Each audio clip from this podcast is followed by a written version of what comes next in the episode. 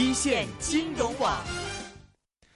好的，今天呢，我们请到的是一位在医学领域其实是蛮有研究的一位专家了。但是呢，我们今天其实聊的也并不完全是医学。哎，其实这个医学啊，现在它的概念已经会啊、我觉得就是有这种啊、普及化了，不是说好像像原来大家觉得，哎，医学一定要去医院看病啊。嗯嗯其实现在很多人对医学的概念已经广泛开来了。一讲到细胞，你会想到什么？细胞有什么详情？我没有，我没生生物，生物。课本啊，或者是做些实验呐、对什么的嗯。但是其实现在科技发展了，医学进步了，其实这些东西都跟我们的生活，甚至到经济领域都能够起到非常大的影响。嗯那我们今天就请到的是前三零幺医院国际部细胞抗衰医美中心主任，那么也是中国细胞美容抗衰老及细胞治疗的先驱推动者，并且是中国人免疫数据及基因数据战略库课题的发起者，非常长的一串 title。他就是今天我们请到的嘉宾孙乐彤，生命银行家孙乐彤老师。孙老师嗯你好，孙老师哎你好，你好，你好，哎嗯你好。孙老师，首先请你给我们介绍一下这个这么多长的数据，比如说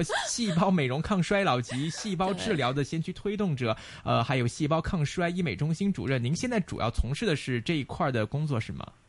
呃，是这样的，这个嗯可能是跟我之前的工作经历有关嗯系哈。那么之前呢，可能做细胞抗衰医美呢，它是在一个大的抗衰老的一个环境下，主要应用于细胞治疗的手法。然后呢，定向的给我们很多的这个呃精英人群做细胞抗衰，然后同时呢，抗衰老的另外一个最主要的能马上立竿见影的效果，就是在面部上面要有一个体现嘛，那就是涉及到了一个用细胞为技术核心的做医学美容的这样一个落地的事情。嗯所以它是我过去的之前的工作，主要是抗衰老。那么第一个分为用细胞做身体抗衰，另外一部分就是做细胞美容。那么另外一个呢，就是在实际的临床经验上边儿，跟我们最前沿的呃生物细胞这个研发机构做结合。那么应该是在国内外来讲呢，都是呃比较前沿的事情了。所以呢，在这方面呢，可能我们也作为国内的呃先驱推动者，做了一些工作啊。然后同时，刚才讲到的这个中国人免疫数据和基因数据的这个事情，那就是从国家大的呃战略的这样背景呢，我们做一个出发点。因为呢，我们能看到呃美国人呃和包括日本，还有包括欧欧洲一些发达国家呢，很早就对他们自己的呃地区的人种做了免疫数据和基因数据的采集和分析。嗯他们的样本呢在逐步趋于呃这个越来越丰富，那么也是越丰富它就会越完善嘛。嗯。我们中国这个方面呢，虽然也是在国际的这个研究组织里边儿属于名列前茅的地位，但是呢，其实开展工作在国内来讲，嗯，并不是特别普及，嗯。所以呢，呃，中国人的人口数量非常大，嗯那么也是五十六个民族哈，地域也非常广。那么他对中国人的所有的免疫数据的采集和分析呢，它是一个非常大的系统性工作。嗯那我举个例子，如果说在打比方在呃冰岛或者卢森堡这样一个国家，他可能是只要采，他一共人口才几十万，对吧？嗯他想对他自己的这个人种的这个免疫数据做一个分析和数据留存，呃，可能很容易实现。那我们中国是十三亿人口的大国，嗯要想把中国人的免疫数据做起来，其实是非常有意义的事情。当然，这个也是任重道远的事。嗯从这块儿往下出发呢，我们就讲呢，就是就咱们大家都知道哈，未来的天下其实是数据的天下，嗯很多的疾病的分析还有精准的治疗，可能都可以通过这个数据的比对，给我们一个正确的指引，而不不完全是从过去某一个医生。的他这个从业经验上边来给人家一个很正确的判断，对吧？那么我们通过把这个数据越来越完善，那么可以对疾病以及健康管理啊，还有包括对国家决策部门儿制定这个怎么样去提高呃健康水平啊，还有包括医疗保险计划呀、还有包括甚至说现在呃炙手可热的这个 退休保障计划，都能提供很好的依据。嗯再另外一个呢，我们如果建立了数据库啊，还可以从这个数据分析里边儿给很多，比如说疾病防控的疫苗生产研发，还有不同的药物研发，嗯。根据中国人我们中国人的不同的呃人呃这个种族还有那个不停的这个这个民族啊民族还有嗯年龄的免疫状况，针对性的开发更精准、更有效的药物。是。啊嗯。然后呢，第三呢，就是我们可以通过这个数据啊哈，呃，然后呢再结合长期的随访，把这个数据逐步完善，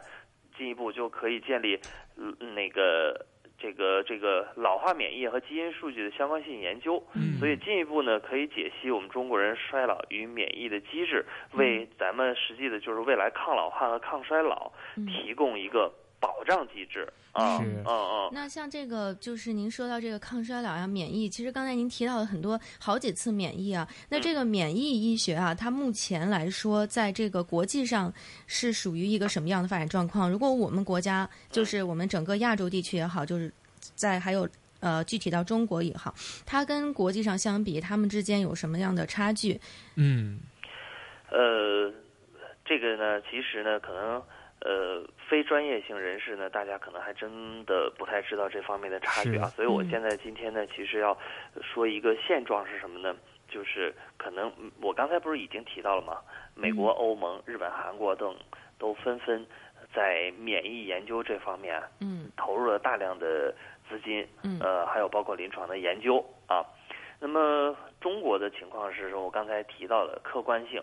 因为人太多，地域广袤啊，嗯所以做这方面的分析呢，嗯，它要分区域进行完成，然后最后在在国家层面上做一个汇总，然后呢，它这个这个产业投入的基金也是非常庞大的，嗯，嗯我说别人如果想做几十万的人的分析，可能嗯还是这个国家一个政策制定，就很容易去实现。嗯那我们中国十三亿人啊啊，嗯那怎么样把这个数据做得完善？它是确实需要花很长时间。那么实际我说，呃，零九年吧，我说我现在能呃能记忆里边能记住零九年的数据哈，嗯全球呢应该有呃一百多个呃免疫细胞研究中心啊。嗯今年我估计会翻一个番儿，到现在啊。呃，那就是说，这个整个这个产业它的增长还是很快的，就说明大家对于免疫系统这个事情会越来越重视。这个免疫就是我们岔开一个话题，就这个免疫呃这件事儿，是不是说可以跟我们老百姓理解的延长生命等等还有一个抗衰老，这是不是意味着说，如长果生不老了？对，如果把这个免疫啊，还有抗衰老推广开来的话，嗯是不是说未来人的这个生病的次数会减少，体质会增强，或者说什么人可能五十岁看着跟二三十岁一样？很 很解决老龄化问题。对 是不是有这是会有这个就是是这样的作用吗？对，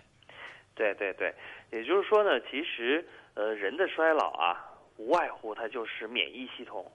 它衰老，嗯，对吧？嗯那么当随着年龄的增长呢，免疫力就会逐步低下，那么呢，它对呃外界的这个抗原反应能力呢，它就自然就会减退。所以呢，嗯，这个免疫间失的失调也会导致疾病的呃容易入侵嘛，对吧？嗯所以呢，我们说，呃，其实抗衰老其实就是提高免疫力。这句话应该老百姓所有人都能听懂。抗衰老就是提高免疫力。那么嗯免疫最后失衡了，最后一个结果，也就是导致我说什么呢？就是现在肿瘤的高发，对吧其实？肿瘤就是癌症嘛。对呀、就是呃，最初其实它只是一个小小的炎症，炎症呢可能后期发展成一个病毒结合体，嗯然后呢，最后它这个这个逐步发展，它最后就成为一个肿瘤，对吧？啊、嗯我们说所有的抗衰的本源其实就是刚才我说的叫提高免疫力。那么提高免疫力，我又转回刚才咱们说的话哈，为什么要研究中国人的免疫数据啊？我们从样本分析里边能够就是用一个图表式的表现方法，嗯能够知道咱们中国人的免疫的这个呃，从随着年龄啊，还有地区啊，还有这个民族的，呃还有饮食习惯等等不同，画出一个曲线图来，我们就从能数据里边能看得出来，怎么样应对性、呃个性化的对不同的人群定制免疫力提高的这个方案。啊，这个句话应该大家听懂了吧？嗯所以这个这个事情呢，其实是很大的事情，但是又迫在眉睫。我们说，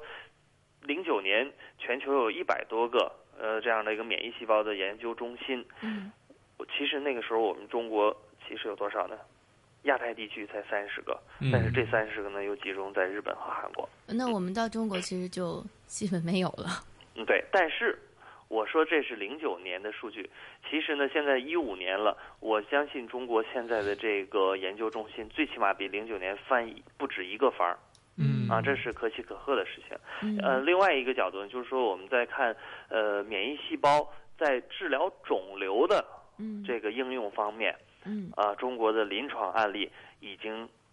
基本上是全球的 number one 了。临床案例，嗯嗯嗯，其实也跟我们人口，就是整个亚亚洲这个人口密度也确实高于西方国家嘛。然后呢，就是那我就是蛮想知道，就是这种呃您说的这个细胞免疫啊，它在哪些肿瘤疾病的这个治疗过程中呃起到过作用？是嗯，就是具体有没有，比如说像呃哪一种癌症，像什么呃是通过提先前的免疫能够达到起到作用来避免去产生的一些疾病，有没有一些些具体疾病上成果？具体的事例啊？嗯，是这样子啊，嗯就是传统的手术，呃，传统的这个肿瘤治疗办法，大家都知道啊，嗯啊，就是第一种办法，如果发现肿瘤，那外科大夫第一啊，发现在哪儿，嗯好把它切掉，嗯对吧？嗯 这是传统的办法啊。第一就是手术啊，切除；第二呢，可能就要配合放疗，然后或者化疗，化疗这样是第二三种办法。那么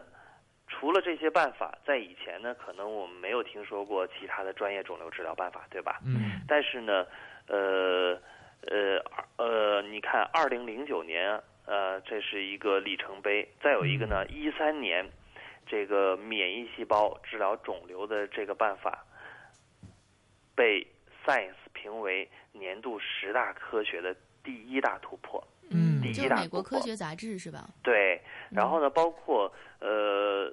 呃那个诺贝尔获奖这个方面，也在是免疫细胞呃免疫这块儿呢，呃这个这个、呃获得了重大的突破。嗯，然后我们在想呢，这个第四种治疗肿瘤的办法是用免疫细胞，用人的自身的免疫来对抗肿瘤，嗯给人们治疗肿瘤又有一个新的启示，也带来更大的希望。就啊像您说的这个用自身免疫细胞治疗肿瘤，就我们就把它具象化一点。比如说有一个患者，然后他得了这个癌症啊，呃，比如说他就得了一种这个肝癌或者什么的这种肿瘤，那怎么去用这个免疫细胞，然后去对抗他的这个癌症呢？就是难道就是可以不开刀、不接受化疗和这个呃就是放疗的治疗了吗？嗯，我刚才讲的其实就是说，除了传统的嗯手术、放疗、化疗的治疗的办法以后，我们又多了一个利器，就是用自体的免疫细胞去对抗肿瘤。那我不说的特别专业的话啊，我把它做成一个比喻，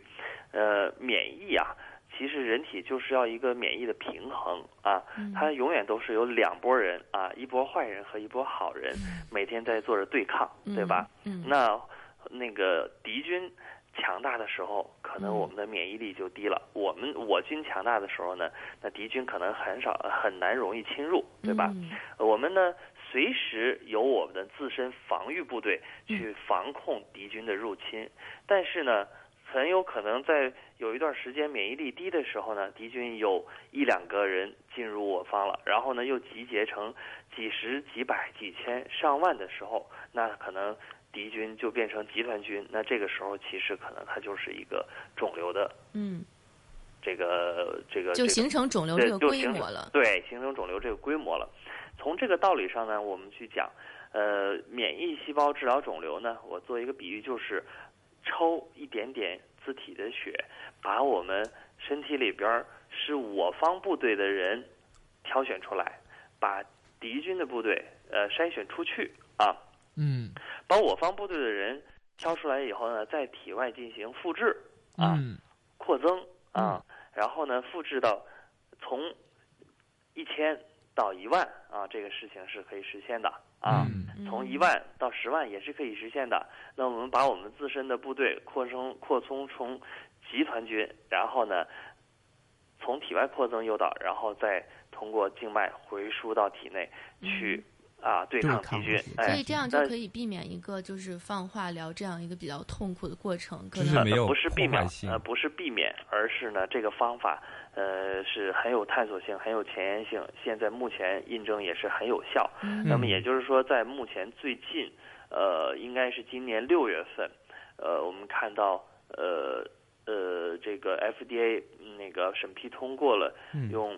这个免疫生物治那这个这个办法呢，去治疗黑色素瘤。黑色素瘤对好像这个好像很难治的哦。对，之前好像有听过有新闻，就是说这个特别有效，用这个对对，嗯本来呢，它应该有一个一期、二期临床，然后三期，然后才能批复嘛。但是只做了个一期，嗯哦，这个效果效果都很好效果太棒了，太棒太棒了。所以二期、三期直接就不需要了，直接就通过黑。色素瘤好像在医学上其实一直是一个很难治愈的对，病因为就是黑色素就是身体一个必须的一个东西，然后反过来它如果它增长的时候就会对身体也不好，如果是恶性的话，所以就特别难治这个东西。嗯嗯嗯，嗯，对。所以说曾经这个黑色素的治愈率好像挺低的。对就这个，因为你要用自己打自己。对，然后现在还有更新的技术呢，那可能也是这两年非常火，叫 CAR T，啊，也就是说把呃我们这个防御部队里边的特种兵挑选出来，挑嗯。挑挑选取出来，嗯，然后呢去对抗呃敌军的嗯。某一类的呃特种部队啊嗯，那在这种更有针对性啊。在这种培养的过程里，会不会出现，比如说，呃，就是你即便是复制，但是也不能达到这个效果，然后反而还不如去就是传统的，不会，不会，不会。它其实是对整体的免疫力呃提高的这样一个办法。嗯那我这个办法呢，其实说到对于肿瘤病人治疗啊，大家都能理解得了啊。嗯它是用我军部队去杀伤敌军部队，对抗他们，对吧？嗯呃，其实现在很多前沿的抗衰老机构啊，嗯也在尝试用这种办法对健康人做保健。嗯啊，那做保健呢，也就是大家刚才这道理听懂了哈。当敌人啊有一个小分队进来的时候，我们啊呃免疫力低的时候呢，可能不能予以对抗，它可能就就迅速壮大了。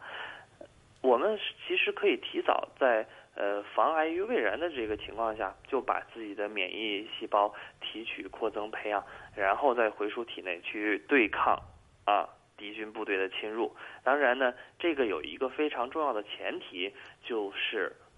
要在做这个保健治疗之前嗯做系统性的免疫力综合评价。当然，这免疫力综合评价还不是所有机构都能做。这个项目也是我们目前在申报的一个是研发课题。这个啊评价主要是做哪方面的评价？哪方面的因素会影响到免疫系统的这个技术的应用呢？嗯那这个方面呢，其实就是要说的话，就可能就呃太深入了啊。以前我们要做一个免疫评价，只是对肿瘤病人可能做流式分析啊，看出他的这个呃各种细胞的亚群的这个分型。我们现在呢，这个又加了基因技术，然后还有包括很多的概念在里边，然后嗯呃做的是一个综合的系统性评价。那具体的科研方面呢，我们就不往下细探讨。嗯但是总之呢，就是我们对这个免疫系统评价有了一个依据了以后，我们在做细胞培养给健康人输的时候呢，他就呃，就是更是因地制宜、个性化治疗、啊，嗯是比较精精准的精准的治疗的这个概念下的保健啊，是。那，不是。本身如果有的人本身他免疫力很强，那在我们没有依据的情况下，在不了解的情况下，直接就提取免疫细胞，然后再给他回输，大家岂不是就更强了吗？是，所以呃，你刚才您提到这个免疫评价，其实是不是说，其实，在某种程度上，我们是不是可以说，这个免疫细胞的再应用的这个技术的话，现在来说，并不是说完全在每一种病症上都可以应用的，而是要在针对有特定性的条件下才可以使用啊。是的，是的，您说的这个很严谨，嗯，对，嗯，我我我认可您的这个说法，但是呃，我觉得您您这个问题已经说的非常专业了，您以为是学医的吗？没有没有，没有哈，嗯，那呃，我觉得呃，就是可以选择性的有所为有所不为嘛，对吧？嗯如果这个人本身就很好的话，可以通过正常的一个呃保健的方式啊，每天有好的运动啊、饮食啊，还有包括呃这个呃这个心呃心灵方面的这个呃保健提升啊，那他本来就很健康的情况下。呃，可以不选择，但是有些人呢，就说我就一定要想要这种高科技的、高大上的治疗办法，那我们就一定要有一个专业的体系把控，给他做做这个有效的个性化的治疗，不是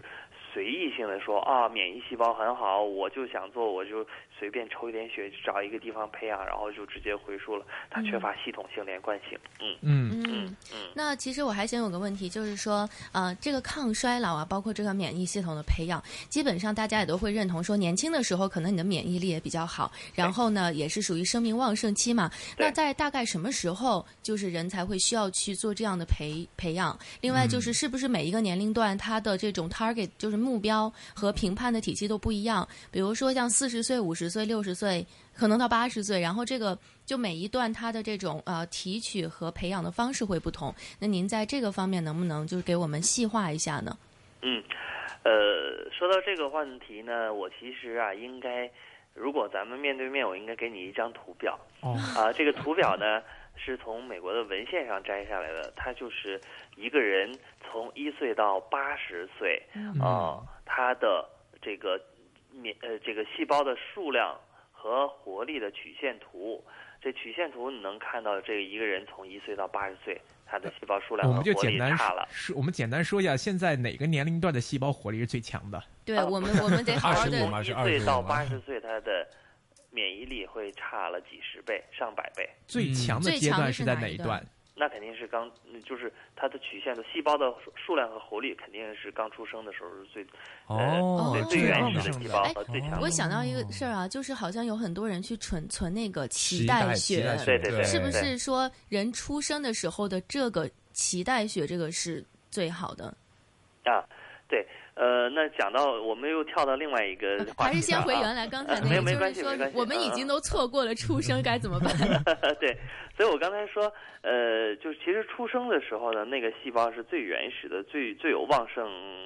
力的，对吧？最旺盛的生命力的，对对吧？呃，讲存储呢，呃啊，最有上呃，那我讲人其实是怎么来的？其实就是一个呃这个受精卵发育到胚胎，然后再分化到这个五脏六腑、骨骼、毛发，然后所有的组织，是对，是这么发育过来的。对对那其实回到原始的时候呢，那可能胚胎是最最年轻的状态，最具备复制能力的时候。我们呃选择把脐带血存储起来，未来在对很多的这个特异性疾病治疗的时候，为了有所保障，去做了一些存储，对吧？但是呢，可能呃我们现在的这个年龄肯定都是已经呃失去了这个存储的机会，可能现在也不需要了，因为那个脐带血存储呢是十八岁以后呢基本上就用不到了。嗯而且呢，到目前来看呢，它应用率呢不足千分之二，但是它依然是一个很，我觉得很有必要的一个保障吧，嗯值得去推进。是嗯，十五年前哈，他刚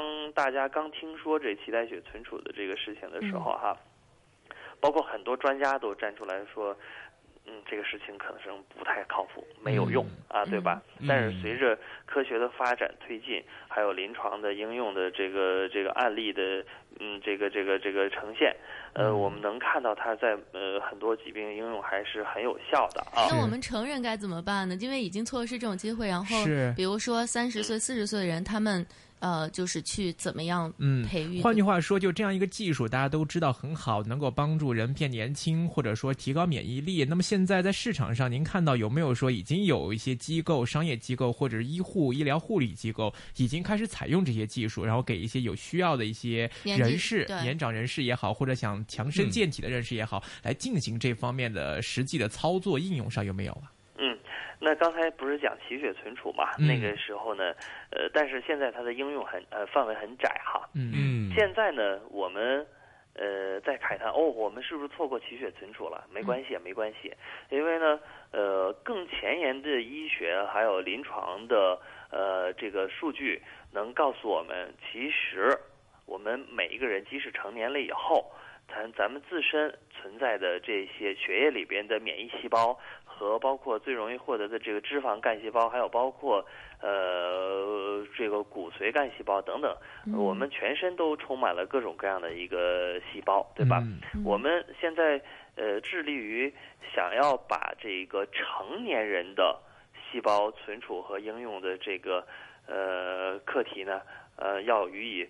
推进，那么第一件事情呢，肯定是要做科普的一个事情。嗯毕竟它是一个前沿的科学，就好比说十几年前别人问到脐带血存储有用吗？很多科学家都说没有用，嗯现在他们都说哦很有用，对吧？现在我们要推成年人的细胞存储，也会面临同样的问题。别人问有用吗？怎么用？用了有什么好处？对吧？嗯现在我就是要做这方面的推进的时候呢，今天咱们就是呃这个连线里边就会聊到这个课题，我想在这方面可能多聊一些哈。嗯嗯，那个我讲吧，最容易获得的就是血液呃里边的这个免疫细胞和脂肪里边的干细胞。那么脂肪干细胞呢，我讲呃人体里边的呃这个分泌因子二百八十多种，脂肪里边呢就还有二百四十多种。嗯啊，这是非常丰富的。而且呢，我们说脂肪干细胞呢，它是可以万用的。那么最落地的应用办法啊，落地的应用办法，我们在呃北京和上海医疗机构做的呃临床临床，嗯，嗯用脂肪干去治疗骨关节退行性病变啊，还有两个，还包括高尔夫肘，还有那个骨性关节炎这几个呃临床效果是非常漂亮的。然后呢，也在这个这个反馈中呢，呃，这在客户这个病人的反馈呢也是非常棒的。它未来呢，我相信啊，因为我是这个行业的推动者，我相信这种技术未来将要啊替代，未来一定会替代很多的这个关节手术啊，嗯。还有呃解决很多病痛的问题啊。嗯嗯。然后呢，我们再看到，呃，在我们三零幺医院呢，生命科学院跟内分泌的母一鸣主任联合做的一个课题，就是间充质干细胞治疗糖尿病，这个嗯二型糖尿病，呃，选择百分之四十到六十的胰岛功能的这种这个病人案例里边，我们看到二十多个双盲对照，现在得到的数据结果是百分之五十摆脱胰岛素，呃，百分之三十呃是减半。然后还有百分之二十呢是明显有效，那么这样的一个数据是非常漂亮的，所以我相信可能这一两年呢，在这方面肯定会出一个非常棒的 paper 啊。嗯，啊，那嗯，还有包括嗯嗯，您说还有包括就是还有包括很呃很呃跟这个静医呃这个这个静医美女，你肯定肯定很关心啊。这脂肪还能干嘛？我说 它在美容方面会非常有用。怎么用呢？就是呃怎么用延就是可以永远好看是吗？对啊，把脂肪分泌出来的这个细胞因子，呃，用微针导入的办法做皮肤护理，然后呢，或者是跟黄金微针结合做这个淡斑和毛孔收缩，以及这个痤疮治疗啊、嗯痘坑痘印儿这些的这个处理嗯都是非常有效的。哦，这听得很振奋，我 就 就脂肪多。对对对，我们脂肪特别多，我们可以捐一下这些脂肪。对对哎对，就我还说呢，就是说采这个一百毫升的脂肪，呃，做皮肤管理最少能用二三百次。哇，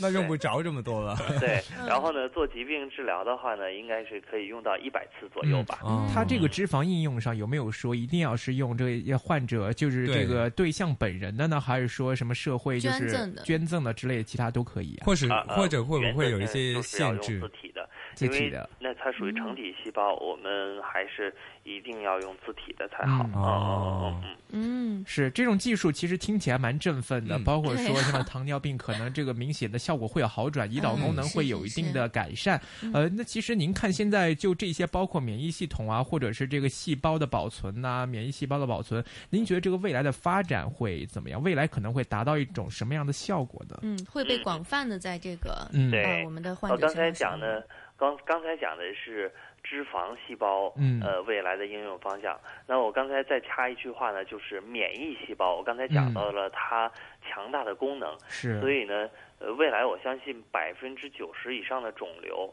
都会用到这种技术。嗯然后呢，我们再看到了一个国际官方数据哈，就是呃，目前免疫细胞治疗肿瘤在肿瘤治疗的这个案例里边儿占到了百分之十左右的比重。那么呃，国际数据里表达出来，二零二三年我们一看，也就是八年以后哈，呃，这种技术呢将要占到百分之六十的份额。嗯，也就是说，我们一看每年应该有一番左右的呃增增长。嗯嗯嗯，它应该是发展非常迅速的。我们能看到 FDA 在这方面的技术审批上呢，较前些年在数量上有特别大的提升啊。嗯嗯嗯，然后介于这个这两个技术呢，未来呃会，我觉得未来一定会引领呃这个疾病治疗的这个呃前驱。嗯，那基于这个方向呢，我会想很有信心。很有信心。那孙老师还有一个问题就是，呃，通常像呃，如果说患者他有这种呃肿瘤也好，或者是比较难治的一些病，糖尿病啊等等这种呃顽症啊，那它本身普通医学治疗造价就已经很高了。那如果要是说用这么先进的东西，包括说延缓衰老、做美容都很贵，那这个方面对用不用得起，是不是百姓能接受的？是啊，这个方面我觉得可能也是会严重影响到嗯能不能在市场推广嗯，您对对这个就是能不能就是给我们透露一下具体大概大家需要付出多少代价去做这个事成？本预算呢？成本预算，呃现在是这样，现在呢，在呃这个法规可以应用的啊，法规可以应用的项目上呢，呃，只有十几种技术哈。嗯。那么未来呢，我们能看到脂肪细胞呢，有待于批复的有四十八种，嗯。然后呢，免疫细胞呢，有待于批复的还有七十多种。嗯。我想呢，到批复了以后呢，呃，随着这个量的，就是应用量的逐步的放大呢，成本也会逐步降低啊。嗯这个大道理应该能听懂。但是它最前沿的时候，肯定它的成本会非常高。呃，当然有一部分治疗可能也都是呃中高端人群是可以享受得到的啊，可以、嗯可以可以能够担负得起这个费用的嗯。但是我有提到了另外一个概念，用现在只有十几种技术可以允许用，嗯未来有一百二十种技术等着我们用。嗯我们是否要等到那个时候呢？我们有另外一个办法，可以花一个很低的价格给自己啊做一份存储。怎么说呢？存储的概念就是什么呢？就是抗衰老，我现在可能知道这个很有效、很有用，我想要给自己做做这个治疗，但是嗯它很贵，我现在花不起。呃，我想再挣十年钱，对吧？但是在赚十年前的时候呢，呃，技术是突破了，但是人已经老了，就你比前细胞可能没有年前已经那么好。对细胞活力就没有当年那么好了。嗯我们现在可以花一个低廉的一点的成本，给自己做一份存储，存一份保障，存一点希望，对吧？嗯呃，这个是大家都不会去排斥的，嗯对吧？那还有像这个呃，关于像这种提取啊、细胞等等，嗯它在医院上是不是很多医院都可以做？还是说，就是说目前也只是在一个萌芽状态，会这个技术是您说的存储，是不是也就是说，在这些医院把自己现在的细胞存起来，然后等到将来可能自己有什么病痛问题的时候，再使用现在储存的细胞，是这个意思吗？对呀，对呀，是的呀。嗯我们现在讲呢，国内呢，就是在内陆地区，应该是国家批了有十个嗯，牌照库，但是这十个牌照有有牌照的库呢，不是所有库都在开展成人业务，大部分都在做这个脐带血存储业务。嗯，当然，我们讲天津的这个国家干细胞产品产业化基地呢，它是捆绑这个国内唯一的这个呃以细胞和基因为主题的这上市公司中原协和一起推动这个项目的呃发展，然后主要是做成人细胞的存储业务。包括我这次来到香港这边呢，也是跟之前的香港这边最大的这个存储库库奥这个库呢去。呃，互相探讨怎么样把这个成年人存储的这个事情呢，呃，嗯，嗯拓展起来，对吧？嗯所以